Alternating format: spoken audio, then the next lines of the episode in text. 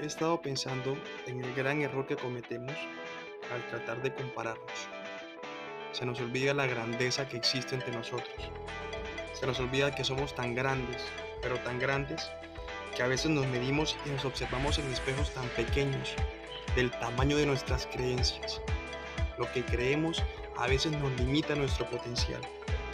Es un espejo tan pequeño que aminoriza tu gran, tu gran tamaño, ese gran potencial y el volumen de tus sueños, acomodándote a ese fleco opaco y cuadriculado. Y es que no, es, no está mal ser diferentes, al contrario, esa es la idea, ¿no? Lo normal, ya por el mismo hecho de su existencia, es triste. Somos rompedores de moldes. Créeme que hay mucho más de lo que tú piensas en ti que lo que logras ver es lo que logras ver en ese pequeño espejo. No te limites por tu reflejo. Piensa en grande, construye en grande y sueña en grande. Agranda esa visión. Agranda ese espejito, espejito que tanto ves y tanto te limita.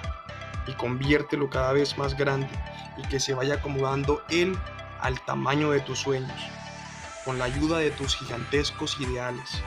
No te limites y deslígate por un momento de la realidad. Por favor, cree en ti.